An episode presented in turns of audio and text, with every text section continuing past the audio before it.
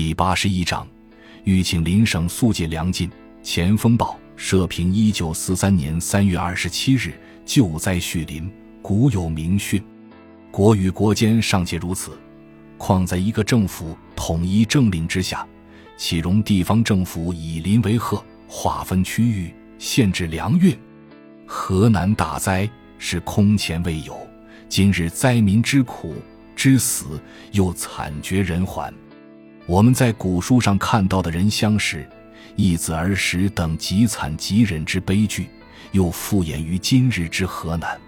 河南人每天有数千被饿死，有数百千万人在耗饥，这成千成万的人命、生死大惨大悲之大事，曾不足以动临风各省县朝野上下者一股，使我们对人类的同情心与同类意识的人心之人、同情之爱，真起了莫大的疑问。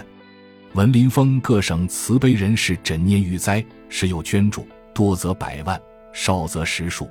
以钱数算，固属甚巨；但以粮价计，为数甚微。且河南所缺乏的是粮食，有些地方，有些人满口袋是钱，而不免于饥饿。纵有黄金，无粮可买，亦难充饥。各方的捐助当然值得感谢。但会以法币不如会以粮食，原省运输困难，运粮自属不可能。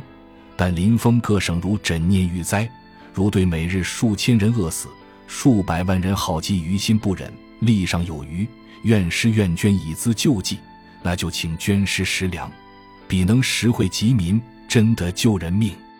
个人捐施，故所期至，而解放粮尽，令河南人购粮，更所切盼。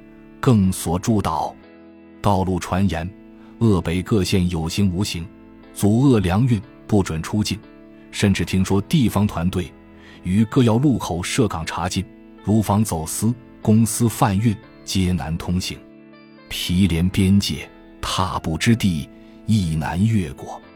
同住一镇，因省级不同，粮价不一；因粮价不一，厄运甚严。居民商贩不能明贩，多行暗运，甚至有隔墙传递者，墙隔邻省，竟至机保不同。如此种种传言甚盛，实情如何？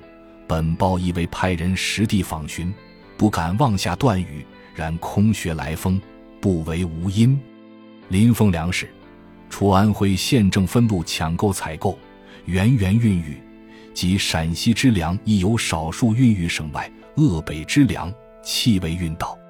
年前省府委员李小仓氏在老河口所洽商之三万包稻谷，虽已对拨完米，此米犹在洛河，或将分配他区。六区灾民至今尚很少吃到外省赈粮或大量支平跳粮，这也是事实。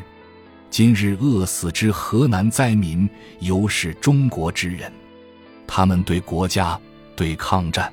不但出过力，亦且捐过钱。邻省如一不收，自就不还。